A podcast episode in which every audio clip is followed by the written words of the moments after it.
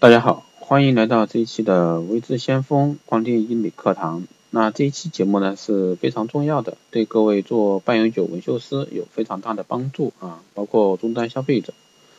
那这期节目叫纹绣师啊，为什么会老是建议你的眉毛和美瞳线要一起做？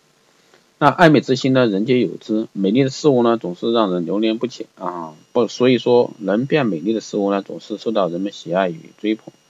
那纹绣半永久定妆呢，就是这么一个神奇的艺术啊！爱美人士在这个神奇的艺术中享受纹绣师给予的美丽雕刻。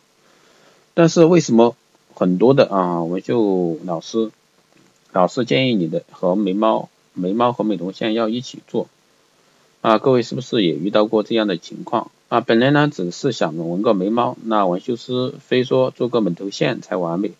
本来只想打个水光，那医生说垫个鼻子更好看。于是呢，你就一脸的烟懂啊。所以说，下面呢就来给大家说一下啊，为什么纹绣师会建议眉毛加眼线做一个配套。啊，大多数的亚洲人呢，眼睛细长，眼裂小啊，就是小眼睛，眼睛特征更是一个欠缺美学系数的啊。一般来讲呢，背眼的一个整体流畅。脱线眼睛轮廓，那让眼神呢更加立体深邃。那纹绣师都是建议眉毛加美瞳线一起进行。那东方女性呢眼型的一个缺陷啊，第一从美学的角度来说，眼线长度不够。西方人的眼线长度一般在三十二毫米以上，而东方人却只有二十二到二十六毫米。做美瞳线强化眼线视觉的一个作用。第二呢眼睑啊拉不开，黑眼珠外露比例小，导致缺乏神韵。美瞳线在视觉上有放大瞳孔的作用，增加眼睛的神韵。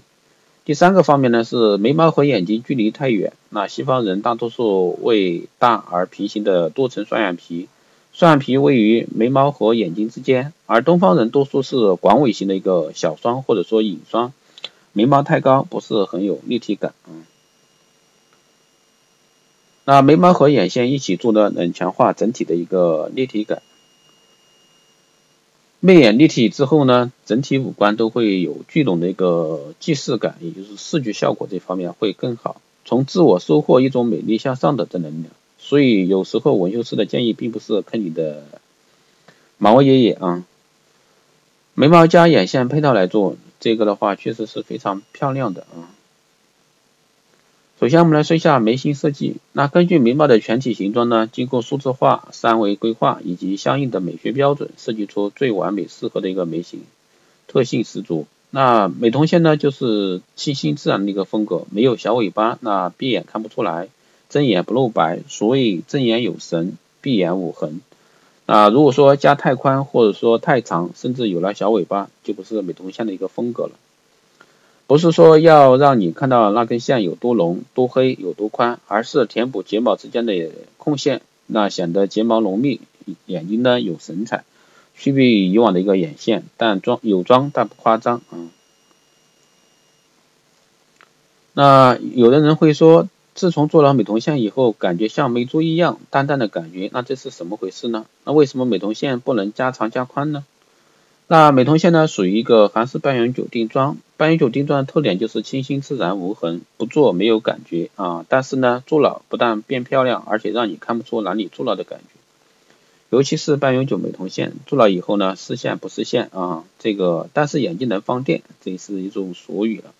是的，那美瞳线不像画眼线啊，是没有小尾巴的，那让女性朋友们啊闭眼无痕，睁眼有神。所以说，这是一个非常。棒的一个配合。那如果说把美瞳线加长加宽了，那就会不可避免的出现小尾巴，同时呢妆容变浓，这个就不是美瞳线了啊，就是烟熏妆了。那美瞳线并不需要太长太宽，更不需要太浓太黑，它只是为了填充睫毛根部之间的缝线，使其充实自然逼真，从而达到理想的一个眼部修饰效果。那使眼睛看起来更大更亮更有神，也更有层次感。